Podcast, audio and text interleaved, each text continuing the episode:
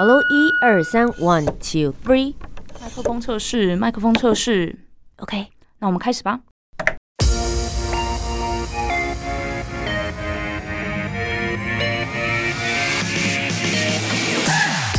很会说，很会讲，不再是广播主持人的专利。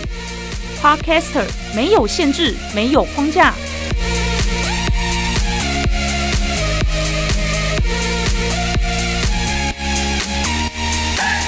两性、职场、文化、生活，三十分钟，三方观点，奋力激荡。我是涂杰，我是苏珊，和播客一起播客闹闹。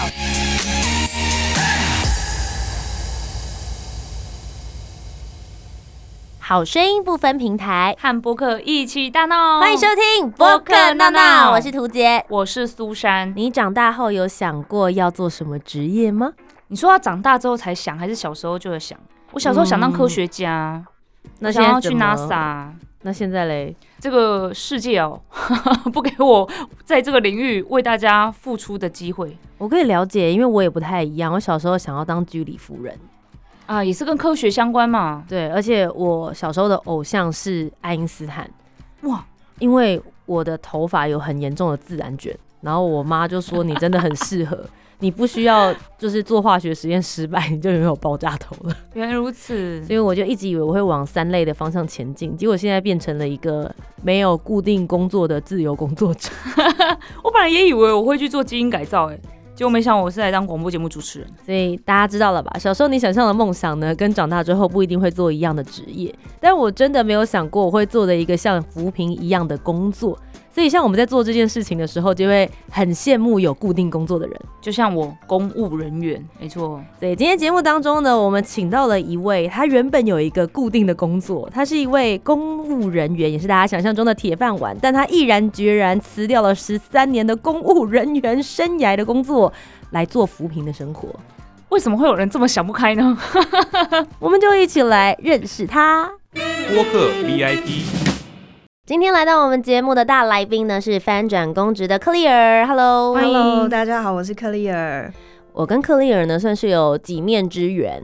第一次的缘分的时候，是我现在有在那个华视主持人训练班里面教书，嗯，虽然说没有到经营的很好，但还是分享了一些自己在自媒体上面的经验。当时克利尔是坐在台下的学员这样子，他是你的学生，对，对，哎，见到老师是不是应该做点什么呢？今天有没有带礼我？刚刚太没有尊师重道的样子了。没有，我就跟他讲说，我们其实就只上过那一堂课三小时，所以我后来就跟他讲，叫我学姐好了。我觉得好像心里会舒服一点。我就想，我我真的有教了什么吗？结果后来我们在一场就是主持人的聚会里面，他就来跟我说，他真的开始经营自媒体，然后也有自己的 podcast。我就觉得哇哦，当天回去立刻听，听完之后很惊艳，就邀他来节目了。哇，你直接启发人家了耶！对我等一下一定会讲这段故事。哎，快你 快说吧，我觉得图杰就是为了想要听这段故事才开始吧才来的。我已经准备好卫生纸了，朱杰老师，你大家可以好好大哭特哭。好好等一下啊，感动还有听到卫生纸的声音吗？我准备好了，来吧。好，克里也可以跟大家分享一下你的 podcast 现在是在做些什么样子的节目内容？当初怎么会开始？呃，我是职场类 podcaster，我自己的定义。那我的节目名称叫反转公职，像这个名字一样，因为我之前是一个十三年多资历的公务员，然后今年在三四月的时候辞职了。对，就辞掉十三多年的资历。那其实我那个时候职等也算在公务体系里面算 OK，没有特别低，所以就是大家会觉得我很有勇敢这样很有 guts，、嗯对，对，然后其实，在辞职之前，我完全没有想过要做什么自媒体什么的，嗯就是我没有。但是呃，那时候是三四月辞职，同时间我也在华视主持人训练班，嗯，然后就是上那个主持人课程。那上这个当时也没有想太多，就是之前我主持过尾牙，嗯。所以就觉得哎、主持还蛮有趣的，我去学一下好了。然后反正那时候快辞职了，就想说可不可以变一个斜杠，嗯，对然后就去上了。然后接下来我就要讲到图杰了，等好久哦，对，而且这个我印象非常非常深嗯刻，因为图杰那一堂课。是在我生日的那一天，哇，所以我就觉得一切是嗯。命运的安排。嗯。对，然后我刚讲说，我其实完全没有想过要做嗯任何的自媒体，嗯对。然后但是呃，就是那一堂课，因为图姐她上课是先叫我们互相认识彼此的特质嘛，然后接下来有介绍一些自媒体的形态，然后要我们用一个。就方格去分析自己的特质，然后还有可以开启的东西是什么，然后去想说自己可能比较适合的自媒体形态是哪一些。嗯。对，那那个时候其实最吸引我的是部落格，因为我原本就有在写字，写文字，对，嗯然后然后图姐还有说一个在一个课程里面有说，就是部落格是最快开始获益的一种，嗯，对，然后我就想说，哎、反正我本来辞职也没事干，嗯。所以我就开始写好了。嗯，对，然后所以我在我的日历上我还有写哦，我写三月二十九上图解多媒体课程找到定位，然后三月三十我就决定我部落格的内容，你好有快效率的人哦，然后三月三十一我就开始加站了。哇，那表示说，其实你内心一直有想要做这件事情。嗯，我不知道哎、就是，但是那时候就是抱持一种，就是我什么都试试看，反正没差。我现在有时，间，然后也没什么可以失去的，不如就来闯对闯看。对对。嗯然后结果我就写的方向就会不太一样，因为我自己做了十三年多公务对员，那其实公职这一个议题。大家一般最常看到的就是考试，就是如何成为公务员这个对议题。嗯但是我觉得我已经离开考试很久了，我嗯。比较想要分享的是说，公务员实际上在是是在做什么，然后还有呃，可能因为我自己待了十三年多，所以包含在里面职涯，其实我们是有一种调任的制度，嗯哼，对，然后还有像升迁这些，或者是实际上面会遇到的一些工作的问题，嗯。所以我的方向是这方面。那所以后来就是其实蛮多人会需要这样的内容，是。对，所以你的 TA 其实听起来反而现职他是公务人员的人，他们会特别喜欢。没错，其实他就是大部分 TA 都是在职公务员或年轻的公务员。嗯哼，嗯对啊，因为你讲说在你当时离职的时候，你的职等其实是还蛮不错的，所以大家应该也会很好奇你的攻略是怎么做的。对对对，也有人子会好奇这一块。嗯，所以最热门的主题确实也是这方面的议题吗？如果说以 podcast 来讲，我流量最高的一集是标题叫做“公务员也未必要当一辈子”，从十三年辞职的那一集，就是大家都对于为什么会舍弃所谓的铁饭碗这件事情感到非常好奇。嗯我觉得这其实也是我对克利尔 非常好奇的地方。因为我的想象里面会觉得说，一个公务人员当初会去考，他就是希望能够有一个稳定的生活。没错，但你已经拥有了他之后，你又毅然决然的离开他，究竟这背后的故事是什么呢？在我们今天探讨的议题里面，我们也请克里尔跟我们一起来分享。闹闹 Topic。Hello，大家好，我是今天的值班主持人涂杰。今天我们的主题呢，其实就是跟公职铁饭碗很有关系，是不是人人都能够捧这个铁饭碗？什么样子的人才适合做公务人员呢？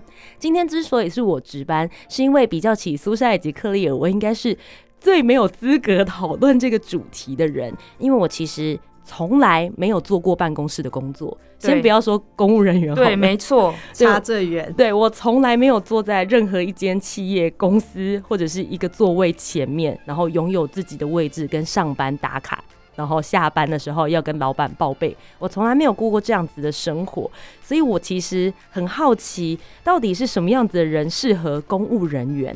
因为对我们这种自由惯的人来说，我们会觉得铁饭碗是不是就代表着工作环境或是工作生活会变得很无聊呢？但你们是不是在比如说疫情期间的时候，同时又可以拥有稳定的薪水？这其实也是让我这个流浪民族蛮羡慕跟觉得很吸引的一个地方。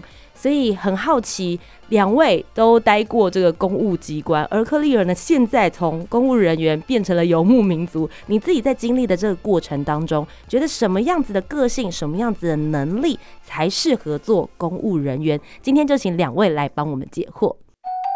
苏珊怎么说？我是苏珊，我本身呢就是公务人员。我觉得现在这个录音间好像只有我一个人是公务人员，对不对？尤克里也是啦，对，对，可是人家之前是三年呢，前辈，好，原来是前辈啊，哈。公务人员的确就是一个稳定的工作，而且对于出社会的人来说啦，就是薪水哎好像比较高一点，而且我们是有一个稳定的涨幅嘛，相对就是稳定。我个人是觉得，如果你倾向那种安逸、安稳的生活，下班有自己的时间的话，其实就非常适合。因为我自己在考公务员的时候，的确这也是我的一个考量，就是我想要安稳、安逸的做到退休这样子。那因为呢，在公家单位还是有一些限制的。其实我个人认为，太有想法的人并不是这么的适合，可能会有一些碰撞啦。但是你要想的，你本来就是想要安逸的，不是吗？那你就乖乖的待着吧。但是我自己最有感的就是疫情爆发的时候，因为我身边有很多表演工作艺术者，比如说主持人对，然后或者喜剧演员等等，突然一下子全部都没有工作。那也看到很多网友分享自己被资遣啊，或者无薪假啊等等。那个当下我真的有 好险，我是公务员，我就是乖乖的每天来上班，都还是会有薪水。我那时候真的超羡慕你耶，我有感受到，因为我我也很担心你的生活，突然没工作，他突然没有收入，哎，我也很吓到。我那时候已经不是低收入户，是零零收入，对，是零，超恐怖。但是呢，要成为公务人员其实也没这么容易，因为要考试嘛。我在更之前的时候有考过高普考。那个念的书真的超级无敌多，有国文、英文啊、法律啊，还有公文，怎么写公文，然后对上对下那种东西，嗯，真的超多科目的。但是呢，这些东西就是你会就会，不会就不会，你写得出来就拿到分数。可是我们那时候考的也是新闻学、传播理论的申论题。那那个申论题呢，题目其实还蛮火的，因为有一题我印象很深刻，它是特别讲到说台湾的戏剧的发展，为什么现在韩剧啊、日本戏剧这么的。就在台湾也是很火红，那我们台湾应该要怎么去做一些其他的尝试或发展？那我想说，哇，原来会考这种题目哦。那因为当时我刚好在看那个韩剧《来自星星的你》，那我就觉得哎蛮有感触，我就觉得哇，怎么这么巧？刚好我身边有遇到一些这种事情，我就可以写，我就洋洋洒洒写了非常非常多，但是分数非常低。我全部的分数才三十几分呢，主考官可能没看啊，哦，他看不懂我在写什么东西啊。你可能要在他没看过《来自星星的》，对你可能要再讲更前面以前的什么浪漫版，再久一点的吗？什么蓝蓝色生死恋之类的，要符合他的年纪。对，然后我当下，因为其实我那时候考那个公职也是。就是在没有工作的时候，无业游民的时候，然后我妈说：“哎，那你要去，要不要去试试看嘛？”所以，我只念了三个月书，其实也考不到什么好分数。但是因为那个申论题很活，然后我也觉得我写了很多还是很低分，所以我就突然觉得，嗯，我要放弃。因为我觉得分数会再提高的，可能就是国文、英文、公文这种，你写的准确就有分。但申论题你怎么努力，可能都不一定拿到分数。因为改题老师如果觉得你写的不好，就是不好。嗯，所以我当下就放弃。我就觉得公务员实在是太难考，难怪有人考了好几年都考不上这样子。所以我现在看到身边有一些人还是很努力的想要去考公务人员啊，或是还在努力念书，我就觉得大家真的辛苦了。播客这样说，我是翻转公职的克利尔。嗯，刚刚其实有讨论到，就是公务纸是铁饭碗这件事情啊。然后图姐就说，她觉得铁饭碗的定义是觉得很无聊。但是在我看到很多嗯会去考公务员，或者是说很多人其实是当上公务员之后，觉得当公务员很痛苦，但是却没有办法离开这个体系。嗯，那就是因为大家非常的坚持所谓的铁饭碗是一个很稳定收入的工作。然后在我在公职体系里面看到很多，大概就是会有几种人，一种是爸爸妈妈本身就是公教人员。所以他们本身家庭环境就是非常追求这样子类型的工作，嗯，然后另外一种其实很大族群就是文科的学生，然后可能本身个性也比较内向，所以他其实在成长过程之中啊，就没有很有信心可以去担任一些比较活泼一点的工作。但如果说本身还可以接受考试的话，他们其实很容易就呃选择去用考试得到这一份工作，这样子。对，然后因为公职其实相对于很多民间的行政工作，还是薪水还是不错的，所以就很多人是因为这样子去进入公职。那我自己的话，其实也有点像，因为我当时。嗯，大学的时候就开始准备考公职，然后我一毕业就考上了。那那时候其实没有想太多，因为我觉得小时候对于职业的想象其实是非常的贫乏，就是不太知道说自己以后可以变成怎么样。那其实也不太知道说自己的可能能力啊，或者是才能是在哪方面。然后尤其是像我自己是那一种，就是一路从小到大就是都是嗯，就是算是还蛮会读书的那种人。嗯对，然后所以其实你除了读书这件事情，不太知道说自己还会做什么事，所以这考试去拿到一个工作就变得理所当然。嗯对，然后刚刚有讲到一个，就是什么时候会庆幸自己是公务员。其实疫情的时候，我没有那么庆幸自己是公务员。嗯，对，我知道疫情的时候很多人非常的辛苦，但是公务员是相反的辛苦，因为那个时候我们真的是工作爆炸，就是超级无敌炸。然后因为大家呃生活都不好，所以其实那个愤怒的情绪啊都会发泄到公务员身上，所以我们其实那时候接受非常多呃就是民众啊或者是产业的客诉之类的吗？客诉吧，因为我们也有在处理很多，就是包含那时候一些呃防疫的政策啊，或者是纾困的政策这一些的，嗯其实都跟很多民间会接触。嗯然后那个时候其实很多政策都非常赶，所以在疫情之下，公务员的工作就是翻很多倍的忙碌。嗯对，然后呃也接受很多负面情绪，所以其实我们那个时候大家都是在精神崩溃的边缘上班。那我自己感觉庆幸自己是公务员的时候，反而是刚得到这份工作的时候，嗯因为我那个时候是家里唯一的收入来源，嗯，然后只有大学毕业的时候有拿到大概快四万的薪水。哇，真的哇，很对新鲜人来说，是没很好的错起薪。所以那时候就觉得好险，我有考上才可以，就是帮家里面分担家计这样子。嗯嗯对，可是因为公务员虽然每年有一点点微微的成长，可是其实那个呃薪水成长的幅度不高，所以到可能一定年资之后，就会觉得比起一些在民间，其实如果发展的还不错的人，其实你就会觉得说自己的付出跟得到的薪水是不成正比。你怎么想呢？Let's battle。那我其实最好奇克利尔的地方是，你后来为什么会决定要辞职？是因为精神崩溃了吗？突然疫情的，关系吗？有有这个关系，也是其中一个成分在里面，就对了。对可是因为毅然决然决离开铁饭碗跟稳定的工作这件事，通常会让人感受到很焦虑。但听起来你是嗯决定的很果断的。其实我有想了一阵子，我就这个念头不是第一次冒出来，嗯所以我其实有想了很久，说那我之后，因为这是一定大家会讲到说，哦，那我离职之后到底可以做什么？嗯。对，然后所以我其实有就是在进修啊或者是什么的，就是帮自己未来可以找一些事做。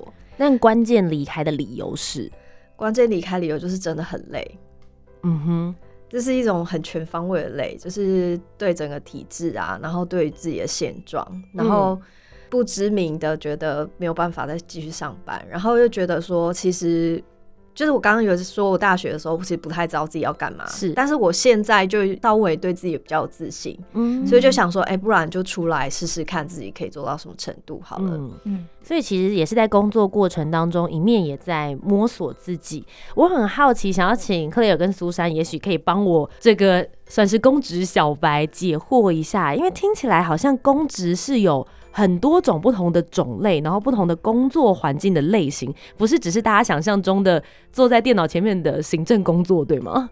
哎、可是我自己的想象也是这样哎、对啊，对不起，这是我的刻板印象。但但是我我身边的公务人员不太少了是这种类型的，嗯，我之前考的啊那个好像，嗯因为我之前也没考上嘛，我也不没进去，我也不知道是什么样子，但总觉得好像也是坐在办公室。那我现在的这种公务人员，因为我是广播节目主持人，我也不是一直坐在电脑前面嗯，打打公文啊或者什非么。典型。对，他，他算是我工作之一，但他不是主要的工作。所以就会觉得说，哎、原来也有这种非典型的嗯公务人员工作形态，好像没有我想象中的这么无聊了。可是科人，你应该看更多不同的种类方式。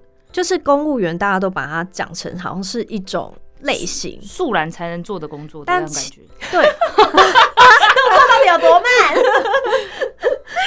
但其实公务员，呃，应该说政府是一个很大的公司。嗯那你看一一间公司，它会有很多不同的部门，就可能会有业务，就可能活泼的人会去做，那也可能会有采购，然后或者是说、呃、也会有工程师，就各式各样的职位。其实公务员也是一样，所以其实还是会有各种不一样的个性跟不一样的职务内容在里面。是，对，然后也会有各种不同的部门啊，会有各种的专业的需求，是，对，然后所以我觉得其实什么样的人都有，但是真的像有一个是刚刚苏珊讲的，就是我觉得要不要太有想法，就是要 愿意听话的人比较适合当公务员，因为其实里面不适合你太有个人的主见，或者是太有批判性思考。嗯因为他其实我觉得跟民间很大不一样，是因为公务员的长官特别多，嗯所以其实你个人不能决定什么，其实是长官要去决定事情的发展。所以如果你不能服从长官的话，就会在里面相对比较痛苦。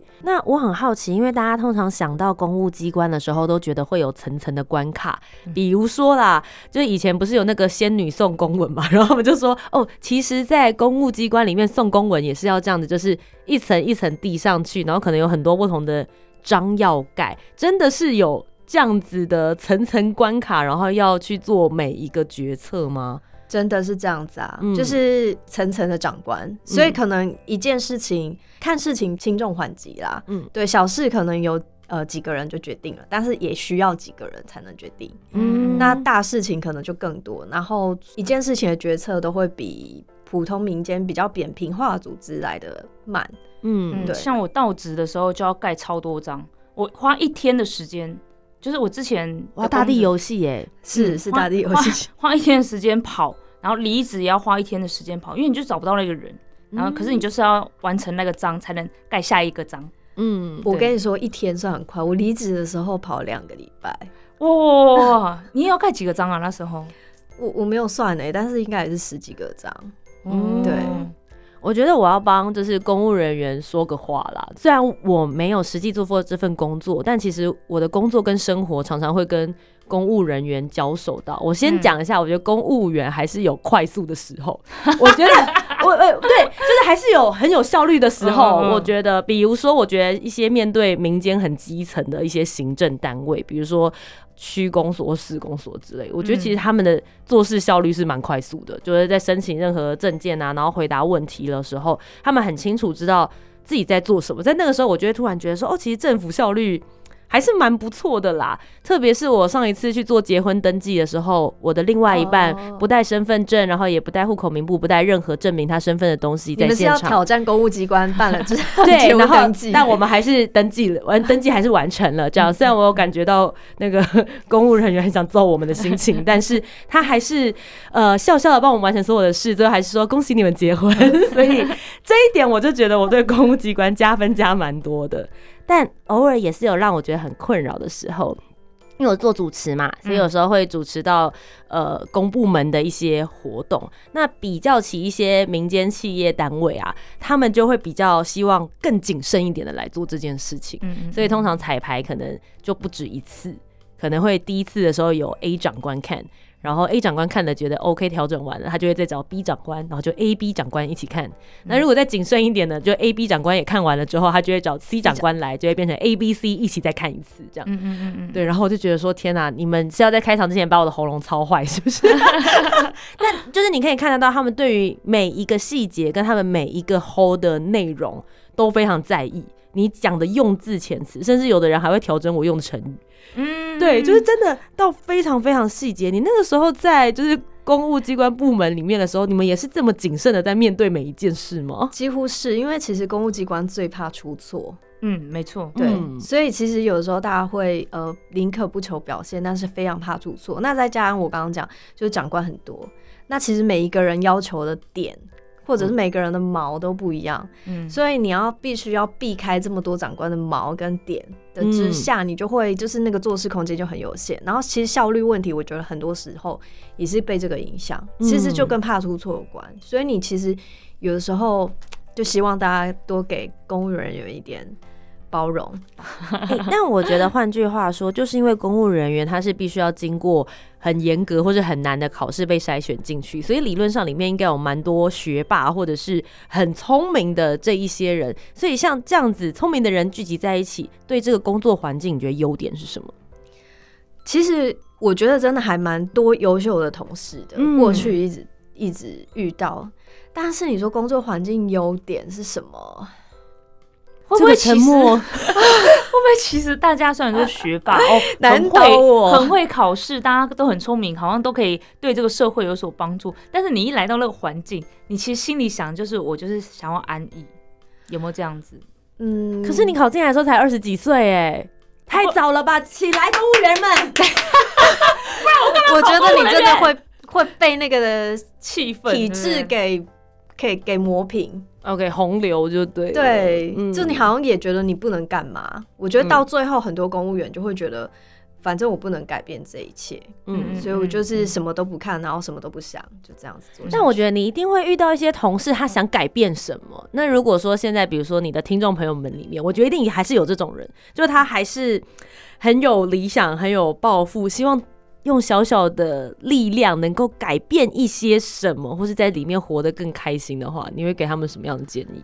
呃，其实我的 podcast 或者说我的 IG 的一些发文，我大部分是朝着方向。嗯，因为我觉得公务员就是说，你要改变大的事情太难，对不对？对几乎不可能改变政策啊，或者是改变体制什么。所以其实你唯一可以改变只有自己的心态。嗯，对，所以心态应该要做什么样子的转变？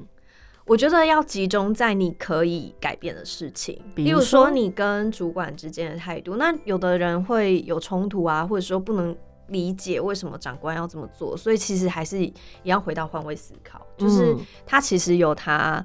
呃，需要面对的事情，如果你也看到那些事情，你可能就不会觉得呃你这么压抑。嗯，对，那我觉得今天最后这边的话，我想要问一下两位，毕竟两位现在都是呃，一个是很有经验，一个是现在正在做公职。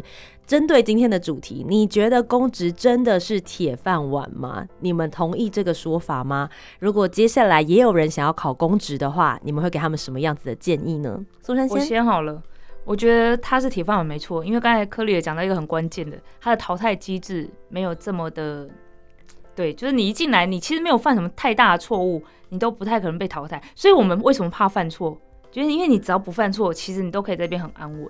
所以我觉得，如果呃想要考公务员，还是觉得说这是一个很适合自己的工作的话，我觉得就是努力考吧啊！对，就好好考试啊！我现在就想到就只有好好考试，你考进来以后再说，好吧？考进来之后，我们再来听科里尔的 podcast，看他怎么教你，好不好？对，看他怎么样的面对长官的态度，怎么样进行升迁，好好安稳的在这边度过那克里尔呢？我要反驳，哦，我觉得不管铁饭碗定义是什么，都不要把公职当铁饭碗，因为呃，这个还是社会上诸多工作之一。所以如果你把这个当成就是我进来之后就要干到退休，你很容易就会呃走上绝路，就像那种什么考国考考到自杀，或者是杀阿嬷啊。然后，或者是说，有很多人进去之后，发现明明不适合自己，但是却不不敢离开，嗯，就是被这个铁饭碗的思维给限制住了。所以我觉得，嗯，我不希望公职继续被当成铁饭碗。嗯嗯我觉得其实克里尔帮我们去做这个翻转，是不要帮公职贴上这个标签，它其实也只是百公职人当中的其中一个职业，其中一个选项。正是因为在我们的成长过程当中，像我本身附近就没有这些公务人员，所以对我来说，对他非常非常的。算是匮乏，不了解他的工作形态跟状态，所以如果大家想要更了解公职的环境以及应该要怎么样子应对进退的话，可以到 Clear 的节目当中 Podcast 以及你的 Instagram 要搜寻。反转公职就可以找到我喽。今天非常谢谢 Clear 来到我们节目当中，谢谢，谢谢谢谢。那如果你们还想要听到我们访问哪一位 podcaster，欢迎留言告诉我们哦。以上就是今天的播客闹闹，我是涂杰，我是苏珊我们，下周节目再见，拜拜拜。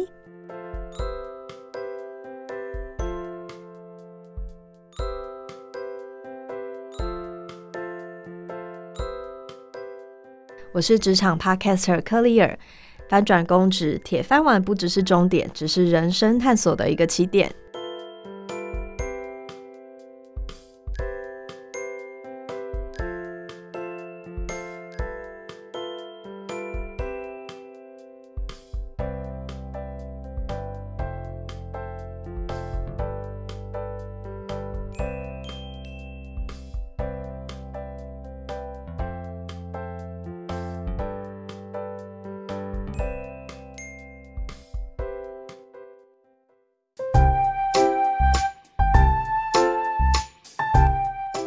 完今天的讨论，如果你有更多不同面向的想法，也欢迎可以来留言告诉我们哦。